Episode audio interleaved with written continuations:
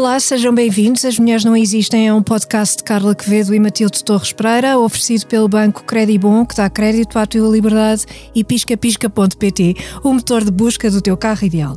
Eu sou a Carla Quevedo. E eu sou a Matilde Torres Pereira e hoje vamos conversar com a Joana Godinho. Mas antes, e a Joana já que está connosco, obrigada, Joana, olá. por teres vindo. Olá, olá. uh, antes vamos conversar eh, sobre uma senhora que se chamava que se chama Ellen Johnson Sirleaf. Verdade. Ora, esta mulher foi primeira, primeira num país uh, onde até, até hoje podia não haver nenhuma, nenhuma. absolutamente nenhuma.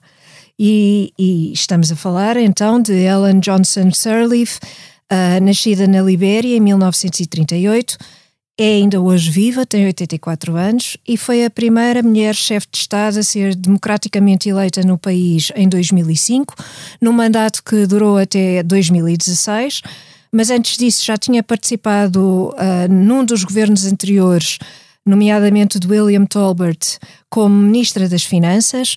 Passou breves dias pela prisão por criticar publicamente o, o regime uh, militar tendo sido libertada rapidamente e forçada ao exílio no Quênia e nos Estados Unidos, depois onde estudou. Voltou em 1997 para a Libéria, uh, já como economista. No partido, foi opositora de Charles Taylor, que era um, um militar e um mercenário, e acabou por derrotá-lo em, em, eleições internas. Quando foi eleita presidente e com uma vastíssima maioria de votos, é óbvio que o seu antecessor não, não aceitou, aceitou, a derrota. Portanto, isto que, isto que o Trump fez e o Bolsonaro, etc., não, é, não são nada novidades nenhumas. Uh, uh, não, aceitou, não aceitou a derrota, mas teve de o fazer, obviamente, uh, de alguma forma. E em 2011, Johnson Sirleaf ganhou um importantíssimo prémio, o Prémio Nobel da Paz, que partilhou com duas outras mulheres e, passo a citar, pelo combate não violento para a, para a segurança das mulheres e pelos direitos das mulheres, nomeadamente pelo direito às mulheres participarem no esforço conjunto de manutenção da paz. Portanto, nem isso lhes era permitido. Faz uh, pensar um bocadinho no que se passa hoje uh, no Afeganistão, em que, enfim, também não há, não há nenhuma paz, portanto, não há nada por que lutar. Uh, lutou pela liberdade de expressão, parece um detalhe, mas não é de todo um detalhe, é isso que faz uma democracia plena, e fez com que o país se desenvolvesse do ponto de vista económico. Foi também bastante focal sobre os, di os direitos dos homossexuais, sobretudo no sentido de a homossexualidade deixar de ser criminalizada, e portanto faz-nos faz lembrar aqui um bocadinho as palavras do Papa uh, na visita recente ao Congo sobre o pecado de criminalizar a, a homossexualidade, que foram palavras pouco compreendidas uh, por pessoas que acham que o mundo é assim uma espécie de cantinho na Europa e, uhum. e que não há mais nenhum problema e, portanto, porque, por que raio estará o Papa a falar destas coisas? Mas a verdade é que a, a homossexualidade é criminalizada uh, é crime, é considerada crime em cerca de 50 países, o que é muito. Pois é, a diferença entre ser woke ou estar acordado. É, pois. É porque às vezes nós temos palavras boas para as coisas, não precisamos ir buscar anglicismos. não, se calhar o woke não, não está bem acordado, é assim uma coisa estranha. É superficial, sobretudo. É superficial, sobretudo superficial. Mas agora é. Vamos falar, não superficialmente, mas muito aprofundadamente com a Joana Godinho, que está aqui com imensa boa vontade, porque eu recusei-me a dizer que aqui ia perguntar, como faço com todas as convidadas, mas não, na verdade, na verdade. Uh, estamos muito à vontade porque a Joana já tem muita experiência de, de na, na, na, área da comunicação, na área do entretenimento, na área da música e, e a verdade é que aquilo que, que levou este convite, e vou aproveitar para fazer uma, uma breve apresentação, é o mais recente projeto da Joana, uhum. que sai um bocadinho uh, da esfera dos palcos. Uh, naquilo que a produção tem tradicional e entra numa outra esfera que, que faz todo sentido aprofundar aqui. Uh, a Joana já trabalha Uh, em entretenimento há, há, mais de 20 anos, na programação, produção de espetáculos, uh, mais especificamente na área da música. Uh, começou a sua carreira uh, em Lisboa e depois esteve em Londres. Uh, o que é que estiveste a fazer em Londres exatamente? Estive na, na AMI Records. Sim. Portanto, tive sempre, comecei. Ligada à indústria disco, discográfica. Sim, numa, uhum. numa editora em Portugal e depois fui para a mesma editora em Londres. E depois voltaste para cá? Voltei para Portugal em 2006. 2006 e foste Head of Booking and Talent, que no fundo é agente Sim, é quem faz a contratação e faz a gestão do, do, talento e a gestão, no fundo, a programação dos vários, dos vários festivais da música no coração. No fundo, é, é perder noites de sono eh, para perceber se o artista X uh, está confirmado, porque senão o artista Y talvez não venha. Sim, sim. e saber os Além caprichos de, de cada um também? Sim, saber os caprichos, uhum. uh, uh, sim, mas sobretudo pensar o que é que faz sentido para, para, para o público e, e depois a tentar eh, conjugar agendas, que, que, no fundo é o grande, é o que determina mais uh, a é difícil, do artista. É difícil. É, é difícil porque nós, estamos a, assim, claro. nós estamos, a, estamos a competir com todos os outros países do mundo, não é? Com a Europa uhum. e depois com os outros países do mundo, mas é, é um bocadinho, é, é, um, é um puzzle. Uhum. Mas nos últimos anos em Lisboa, Lisboa torna-se um destino no calendário das tours mais apetecível para, para a maior parte das bandas ou não? Isso é só a nossa percepção? Ah, é, é ou seja, em Lisboa, em Portugal, é um, é um, é um, existem muitos, muitos festivais e muitos, e muitos promotores e, é um, e é um, existe um público muito generoso. Um, existem marcas que, que apostam também nos eventos que permitem pagar os cachês que, que, os, grandes, que os grandes nomes um, que os grandes nomes pedem, um, e geograficamente pode ser uma vantagem estar em Portugal, se se começar ou acabar uma turnê aqui, do ponto de vista um, dos autocarros, dos materiais que a maior parte das dá vezes por terra. Dá, dá, quando, quando dá jeito. logisticamente. logisticamente, quando dá jeito, porque certo. se alguém começa uma, uma tour, eu dizia sempre, quer dizer, eu adoraria ser programadora de festivais na Bélgica, porque aquilo é muito fácil, estão ali, vão para cima, para baixo, estão, pois, passam, é passam, perto. passam por ali, uhum. vão sempre passar, vão sempre passar, uh, é, é, mais fácil passar por alguns países que estão, que estão mais centrais. Mas do e, nosso e ponto de vista é uma vantagem acabarem aqui, porque muitos também optam por ficar cá a passar umas férias antes de seguir para a próxima viagem. Ou é só uma ideia? Depende. É, é, mais uma ideia. É mais uma ideia. Ou seja, os que passam é faz muito barulho, faz muito barulho à volta disso. É que sou claramente a querer o Harry Styles a vir passar férias para a minha casa. Ali, a ir à praia. Pode, ser. Pode ser. Nosso vizinho de chapéu. Não, não acredito, mas eh, acho, sou otimista. Não, mas fora, fora de brincadeiras, um, em 2017 a Joana uh, começou-se a dedicar à área do mais mais, porque já se dedicavas, não é? Mas mais, mais focadamente à área do impacto social um, e trouxe a Portugal uh, um, um, evento que se chama Social Good Summit. Uhum. E, e, é um é, é, esse Social Good Summit que não, não se pode confundir com outros summits chama, as, as, fábricas de unicórnios que Essas dão muito coisas. a falar. Isto é outra coisa. Exato. Uh, e que tem o apoio da, da, da Fundação da, das Nações Unidas. Uhum. E foi por isso que também falámos um bocadinho no início sobre a, sobre a Ellen Johnson Sirleaf, porque é uma das mulheres que, há muitas, óbvio, mas é uma das mulheres que é referenciada no site da ONU como exemplos que a própria ONU gosta de seguir. Uhum. E como, como, sei que é um tema que também é, é próximo do coração da, da Joana, uh, foi bom também falarmos um bocadinho sobre ela. Depois, a Joana, então, em 2017, uh, uh, cria uma associação sem fins lucrativos que é It's About Impact, é sobre impacto,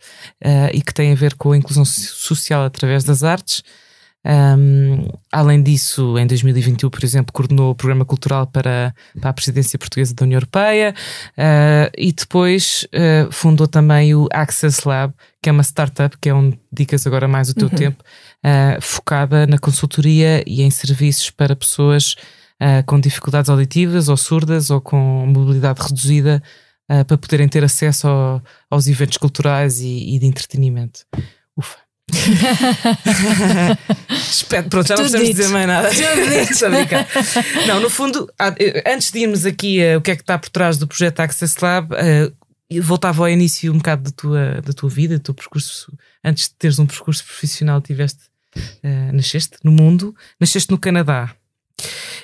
A tua mãe é canadiana, o teu pai é português e gostava de saber como é que acontece esse encontro e como é que tu depois vens parar a Portugal. Uh, bom, eu, eu nasci uh, no Canadá em 74, os meus pais conheceram-se em Paris.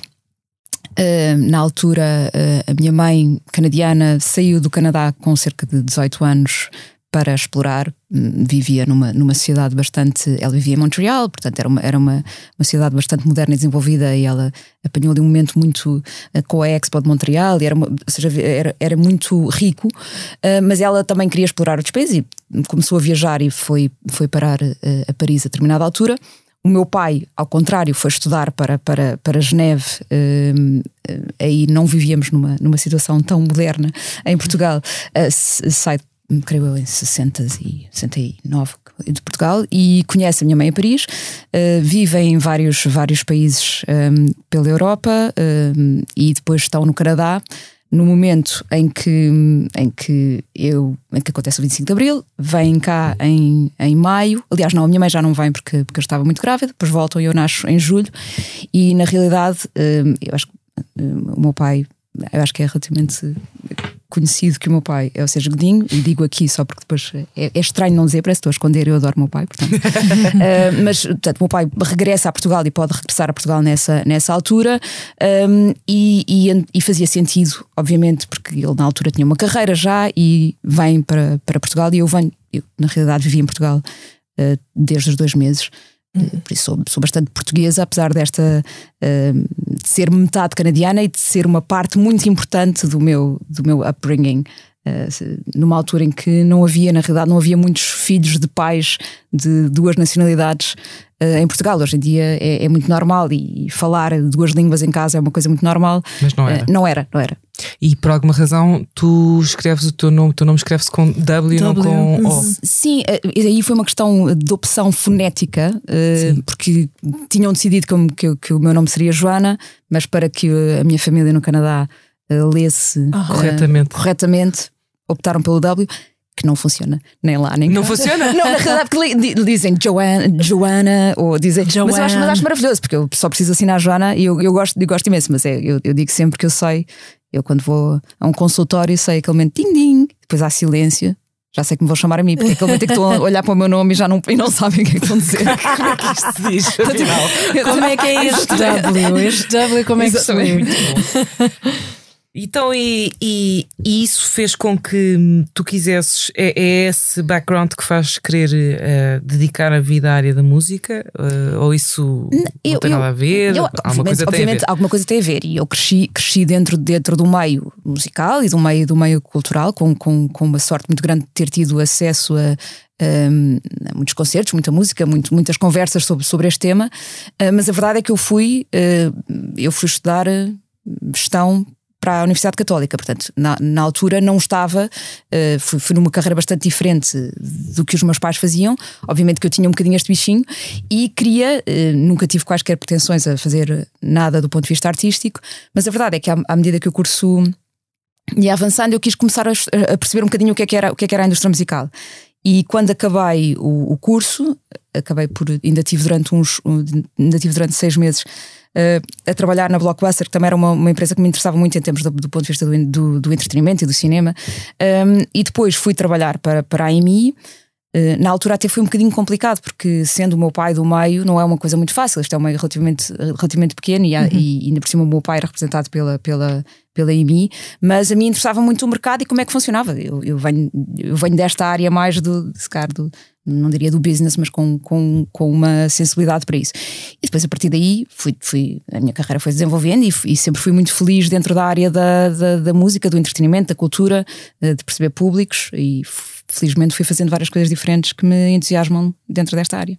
E então, passados 20 anos de, de dedicares uh, aos, aos artistas, agora viras a atenção com mais. Não é, não é que o trabalho de produção não seja dedicado aos públicos, mas é verdade que a produção tem muito a ver também com, com, com, com lidar diretamente com os artistas, com os músicos, com as bandas, com os roadies, com, com tudo isso. E agora viras-te mais de costas para, para o palco e estás a olhar para como é que as pessoas podem experimentar os espetáculos. Sim, um, eu eh, quando, quando ao fim de estar 10 anos na, na música no coração e que uh, são 10 anos felicíssimos, eu sempre fui muito feliz a trabalhar.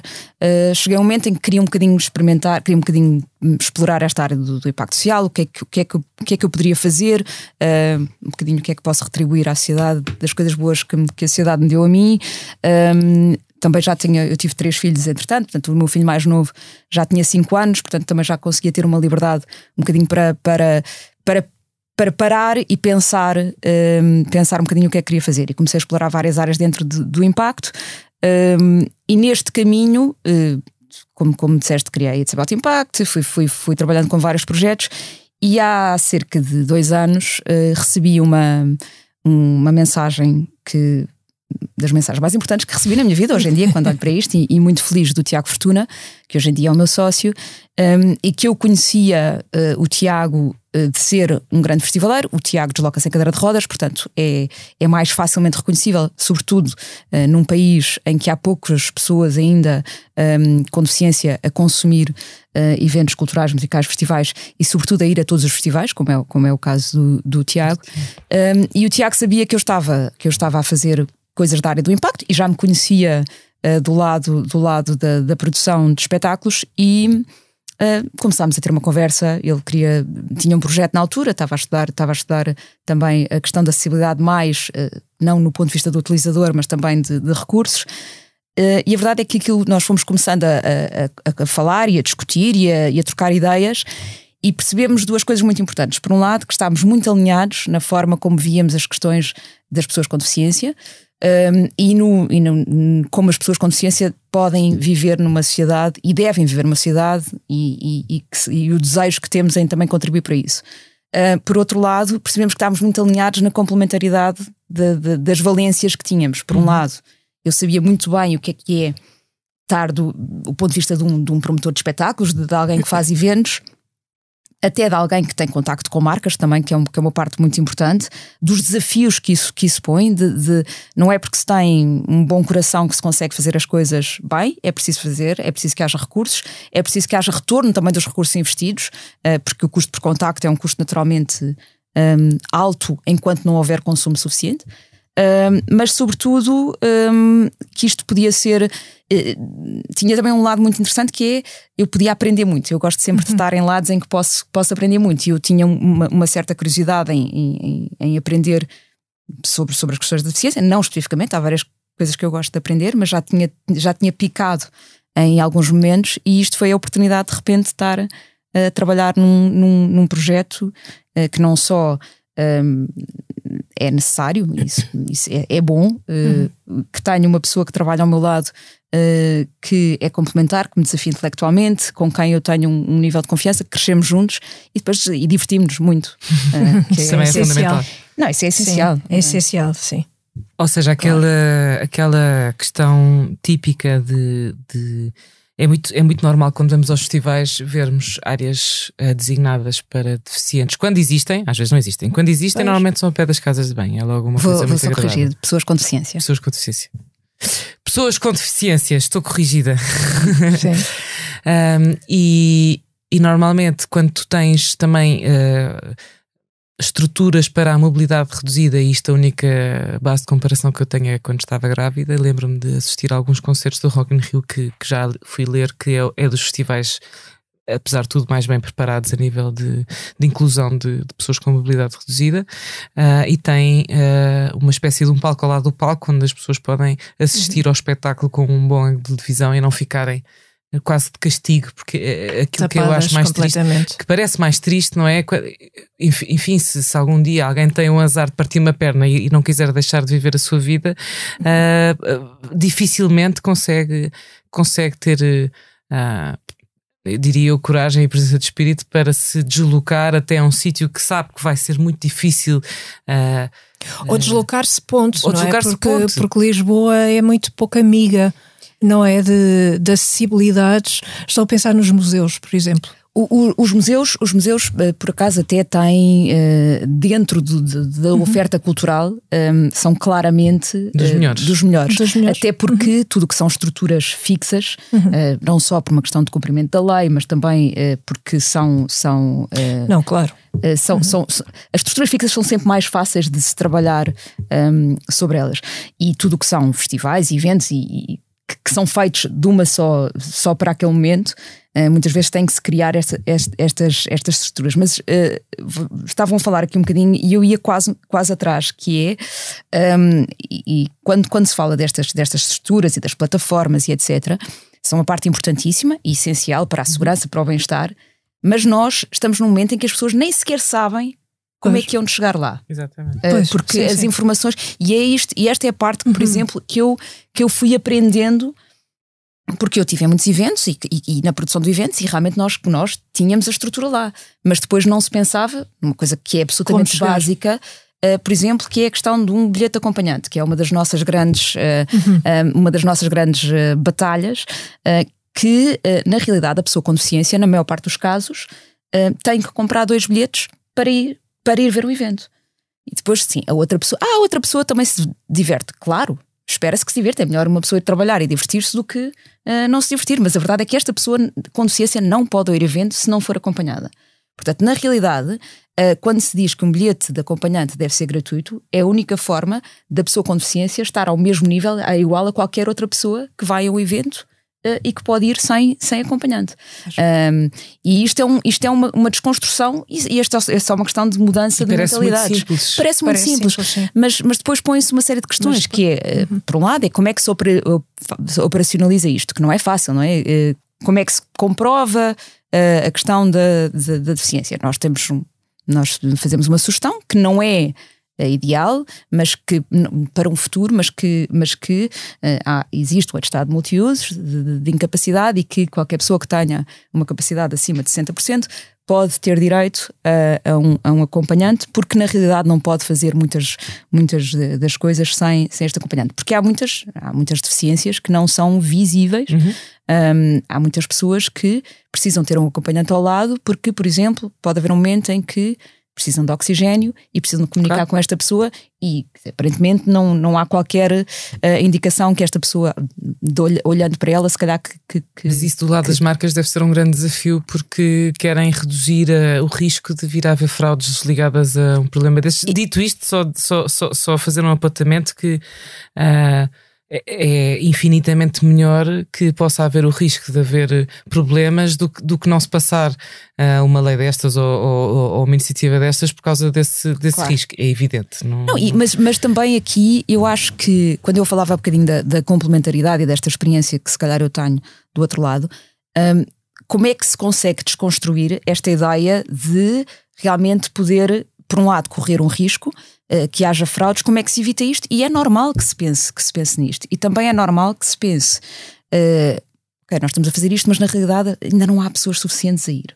Portanto, porquê é que nós vamos estar a investir tanto dinheiro uh, para que as pessoas não venham. É quase, uma, é, é quase um, um é, é, é, é um contrassenso. Mas obviamente, porquê é que as pessoas não vêm? Porque não se sentem Exatamente. realmente bem, porque, uhum. não há, porque não há estas questões de bilhete acompanhante, porque não há informação uh, sobre. Basta pensar como é que uma pessoa vai à casa de banho, não é? Claro. Sim, Sim mas eu, eu até iria um, uh, um pouco atrás. Como é que se chega até ao local?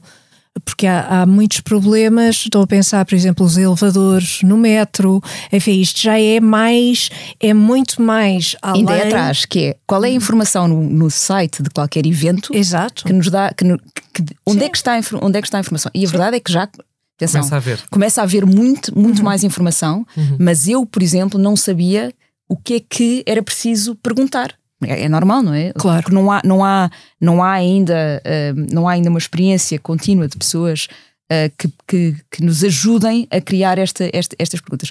E mais atrás, uh, e os sites são realmente acessíveis para pessoas com baixa visão, para pessoas com problemas de motricidade fina. Claro, claro. Pode-se fazer uma transformação digital dos sites para que os sites sejam acessíveis e ao mesmo tempo continuem a ser com um design interessante para todo o público. Muitas vezes nós dizemos, quando estamos a criar condições de acessibilidade, estamos a criar e a facilitar a vida a todos. Não estamos aqui a facilitar a vida não, claro. única exclusivamente a claro. pessoas com, com deficiência.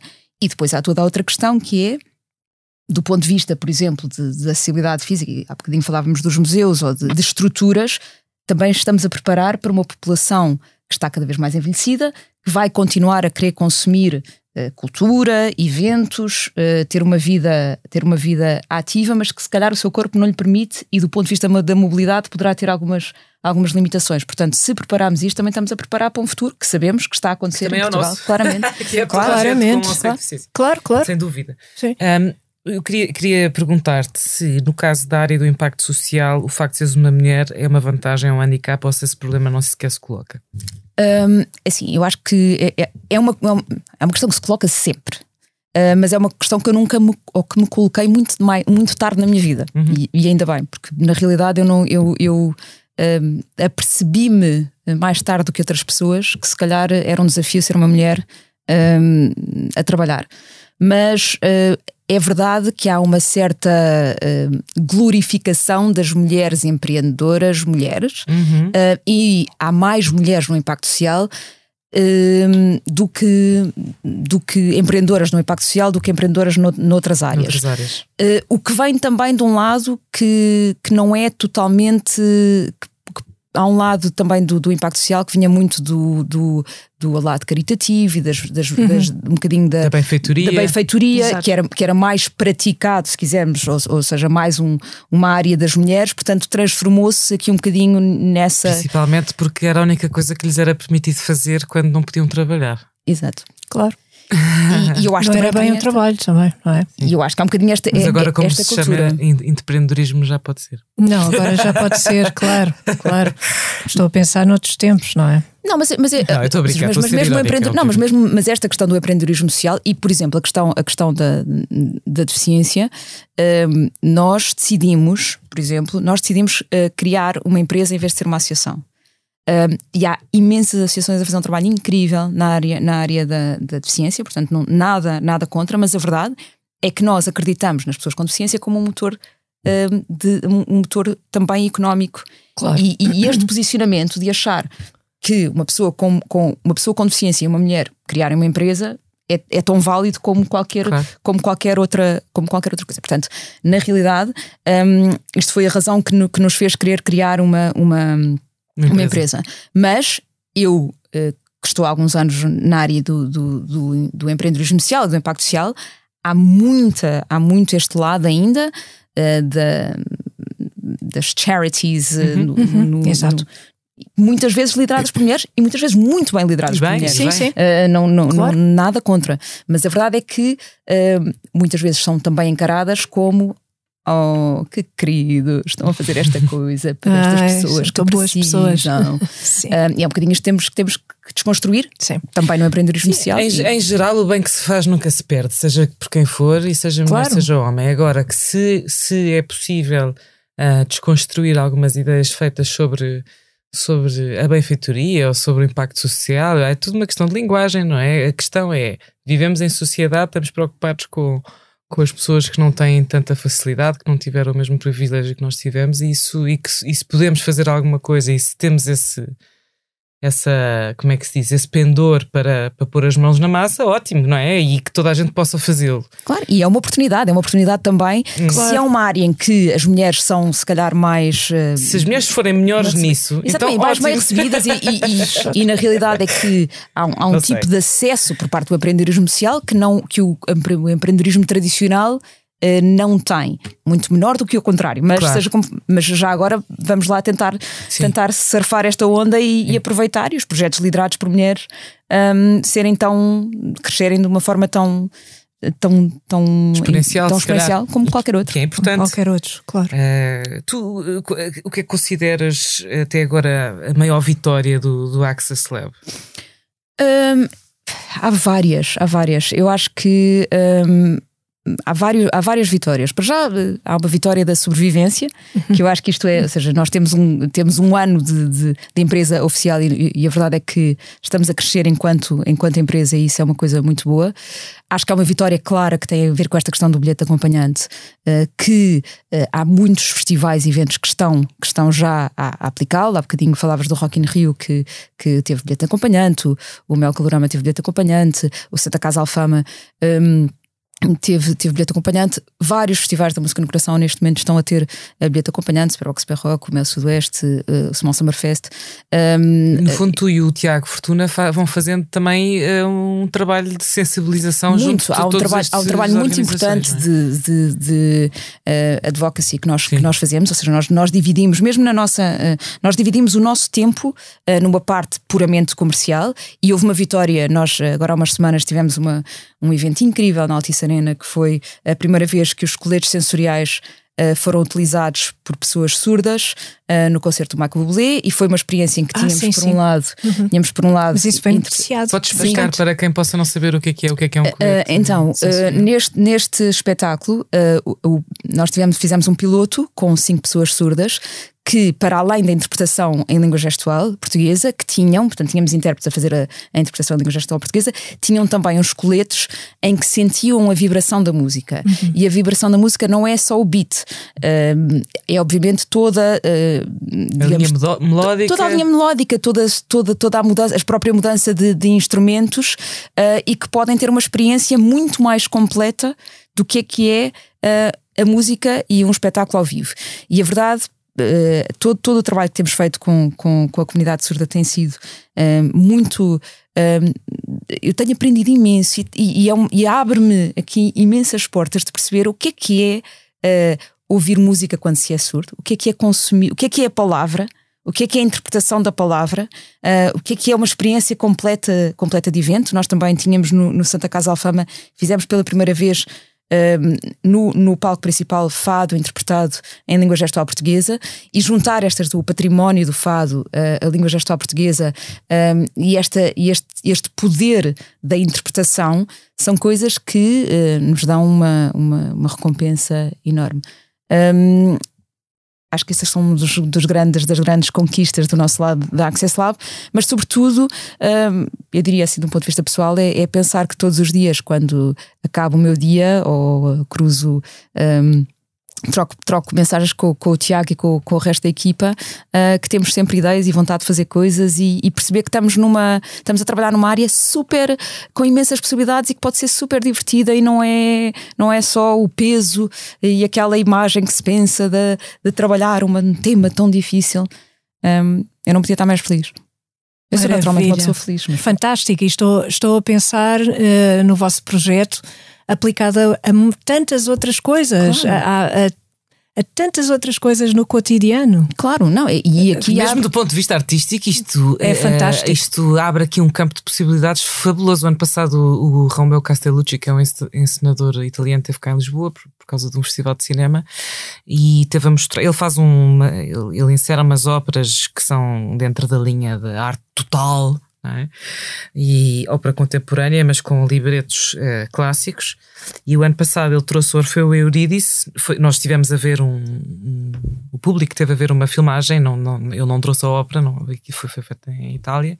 E depois uh, ele teve a, a, falar um pouco sobre, sobre esse, esse, trabalho. Mas o que interessa para aqui é que o Castellucci um, ensinou uma ópera para ser ouvida por uma, uma, uma rapariga que estava uh, em estado de coma já há algum tempo. Uh, e então essa rapariga é filmada, está a ser filmada. Ou seja, se estás a assistir à ópera, estás a assistir à orquestra e aos cantores e aos esperantes e ao pessoal todo num, num cenário uh, tipicamente da ópera, não é? Uma ópera clássica, em que as pessoas vão vestidas de uma determinada maneira, em que, apesar de ser uma ópera contemporânea em figurino, o libreto é clássico. E depois, atrás é projetado num ecrã gigante a, a imagem da rapariga que está na cama do hospital com os auscultadores e que está a ouvir em direto a ópera. Ou seja, nós estamos a assistir nós próprios à ópera aos músicos ao vivo e em simultâneo estamos a assistir às reações dessa rapariga. Uhum. É uma coisa absolutamente extraordinária. É absolutamente é extraordinária. Sim. Até porque ela uh, é jovem e, e, e, e, está acompanhada do seu marido e dos seus filhos, porque ela ficou em coma. Já, eu agora não me estou a recordar exatamente, mas foi um acaso, foi um acidente. E a única coisa que ela consegue mexer um, aliás, corrijo, não é como, ela ficou completamente não, pois, paralisada, pois, pois, completamente paralisada não, não e a única forma de comunicar que ela tem é os olhos. Uhum. E portanto, tu estás a, vês a ópera e estás a vê-la a pescar os olhos e a, e a, a reagir. E reagir. Uhum. É uma coisa super poderosa. E, e artistas como Castellucci, como outras pessoas uh, que, que, que, arriscam, uh, podem facilmente ver o potencial criativo que há também em ter uma experiência Sim, claro. Sensorial que seja inclusiva, não é? Claro. Bonito, sim. Dito não, é isto, é Joana, é já fantástico. não temos tempo para mais, tenho imensa pena. Vou meter aqui uma pergunta rápida e vou-te pedir uma resposta rápida, okay. pode ser?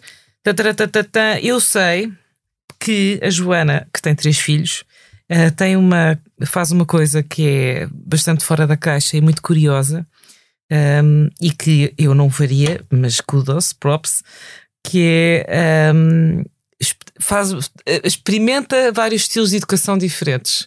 Tens, tens feito a experiência de. Não tens os filhos todos na mesma escola, tens experimentado vários tipos de currículos e vários tipos de ensino. Podes explicar porquê e como? Uh, bom, isto, isto, então, rapidamente. Eu acho que cada, cada filho é um filho, uhum. um, cada, é muito importante que eles tenham personalidades próprias e que isso traga uma mais-valia para, para, para nós enquanto, enquanto família. O ensino não é uh, adequado a todos. Uhum. Nós já tivemos os três na mesma, nas, na mesma escola e agora estão os três em escolas diferentes. Isto tem sido, uma, tem sido muito bom para nós todos. Tem sido muito bom para eles, porque cada um tem a sua individualidade e nós somos todos muito intensos e, e o do meio podia ficar afetado porque os outros estavam uh, um em cima e outro abaixo, ou o mais pequeno podia ficar afetado porque tinha dois acima, ou a mais uhum. velha podia ficar a sentir-se isolada porque tinha a responsabilidade. Aqui não, cada um tem o seu mundo, trazem uh, do mundo dos vários, eh, das várias escolas, dos vários ensinos um, eh, uns para os outros. E depois é um ótimo tema de conversa também.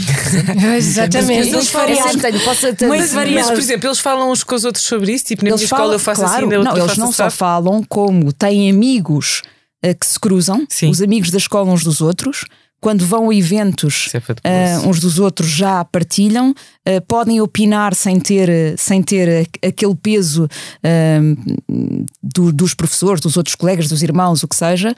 Um, e nós também, mais uma vez, aprendemos e também estendemos aqui um bocadinho a nossa, a nossa network em termos do que é que que é que. Estão expandindo os vossos. Expandindo, o, que é, o que é que. E também um bocadinho, o que é que. Dois deles estão em escolas internacionais, o que é que é esta Lisboa, o que é que são estes estrangeiros uhum. que estão aqui, o que é que, o que é que funciona, o que é que não funciona.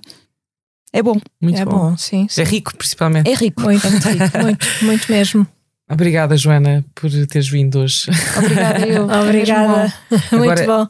Vamos passar a, muito rapidamente e, Joana, feel free comentar, mas a mim interessa também muito uh, o que é que a Carla Quevedo tem a dizer sobre esta grande notícia, que não é notícia nenhuma, mas muito rapidamente a, a Catarina Martins anunciou que vai deixar a liderança do Bloco de Esquerda uhum. e, e parece que disse que o, o, tem a ver também com, com o Bloco como partido não acreditarem em estar muito tempo no, uh, os líderes estarem muito tempo no poder e tivemos cá uma convidada há, há uns episódios que, que, que, que, defende que a Catarina Martins é, é líder do Bloco ou foi líder do Bloco por mera casualidade, isso depois deixamos a, aos nossos ouvintes discernirem, mas no fundo uh, a Catarina Martins esteve 10 anos à frente do, do Bloco de Esquerda.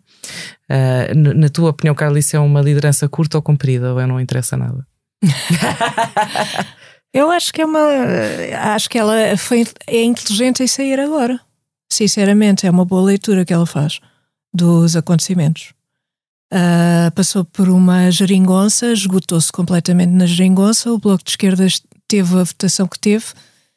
Uh, e para não ter uma votação ainda pior e desaparecer completamente, uh, há que mudar a liderança. Eu, eu gosto desse, dessa destreza, é, é muito interessante impossível noutro partido, num partido grande, seria completamente impossível e, e, e, tenho pena porque as coisas deviam ser mais fáceis, mas são mais fáceis nos partidos, nos mais, partidos pequenos. mais pequenos, é normal, também é natural. Uh, mas acho, acho lindamente. E quando a Raquel disse, a Pecassis disse isso, que ela tinha sido líder uh, do partido por, por, uh, by chance, não é? uhum. Foi porque era primeiro uma liderança bicéfala e depois o João Semedo teve de sair e, portanto, foi nesse sentido que ela, fi, ela ficou. E, na verdade, foi um bocadinho por acaso que ficou, porque era a pessoa que, que ali estava. Uh, e foi uma mulher, por acaso. No fundo, aconteceu assim. A casualidade não era o facto de ser a Catarina Martins, mas Não. de ser uma mulher líder do BE. E esse, e esse Ah, foi sim, o pormenor, mas não é? foi, mas É foi. isso. É uma coisa, eu, eu concordo, eu Mas concordo se- nesse Se aspecto. vier a Mariana Martago, não será uma casualidade, será um, Não, aí é uma diferente. questão mais intencional. Aí é diferente, porque a Catarina Martins deixa ah, a liderança e há uma discussão no partido e, e vão eleger, não sabemos se uma liderança bicéfala outra vez, não faço ideia. Às vezes as é? próprias pessoas são, vezes- são bicéfalas em si só. Sim, isso aí é o mais Isso é ainda. conversa. Ou verdadeiros monstros. Medusas. Hidras. Medusas, hidras. medusas. Exatamente. Ah, mas não sei, eu acho que ela fez bem, sinceramente. Acho, Acho que sim, acho que fez esta- bem e, e percebeu perfeitamente o que é que se Sim. estava a passar. É, é interessante ver isso. Não queremos, ofender, não queremos ofender a ala mais à esquerda das pessoas que estão sentadas aqui à mesa. Não, não, Porque mas, eu agora mas teria é. vontade de dizer coisas sobre a próxima liderança do BE, mas vou- vou-me calar e vamos passar às nossas recomendações. Vamos, vamos embora.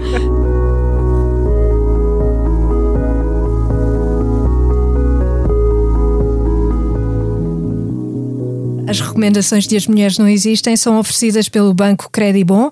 Dá crédito à tua liberdade e faz a tua simulação em credibon.pt. Carlinho hoje traz-nos mais um otoverme. É um autoverme completo. É o tema Flowers, da Miley Cyrus.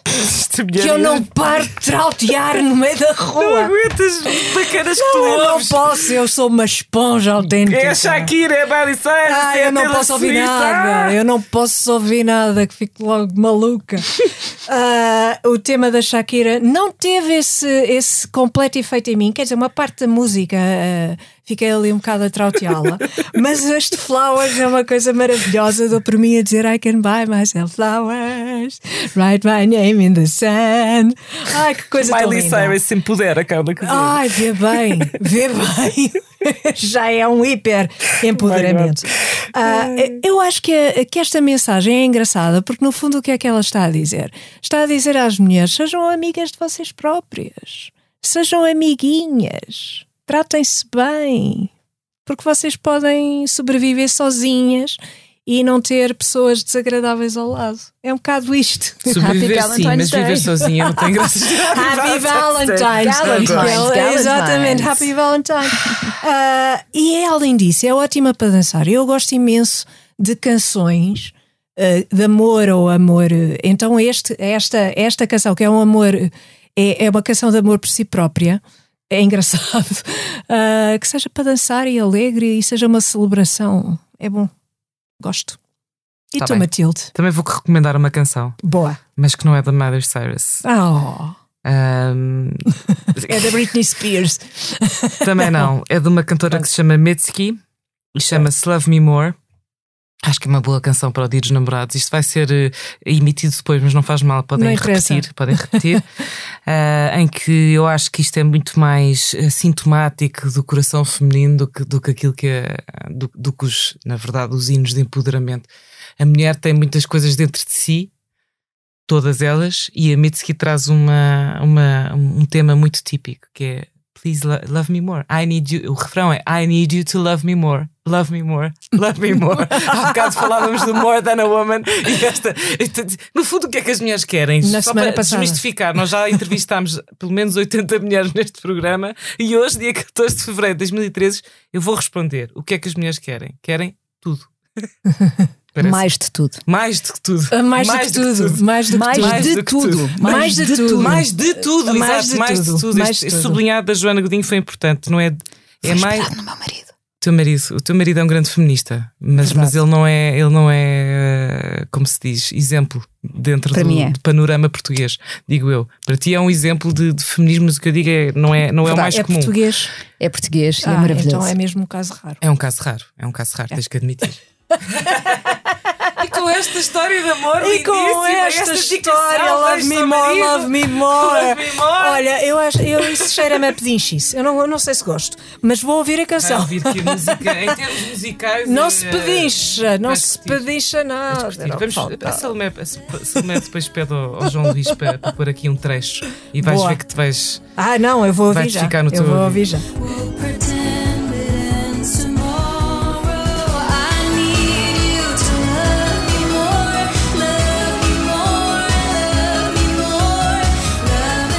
Muito bem, obrigada Joana Godinho. Obrigada. ah, Obrigada, por teres vindo ao nosso podcast, foi ótimo. As Mulheres Não Existem é um podcast de Carla Quevedo e Matilde Torres Pereira, oferecido pelo Banco Credibon e por piscapisca.pt. A sonoplastia deste episódio é de Salomé Rita e de João Luís Amorim. Pode ouvir e seguir os episódios em todas as plataformas de podcast e em expresso.pt. Até ao próximo As Mulheres Não Existem, um podcast sobre mulheres para ouvintes de todos os géneros.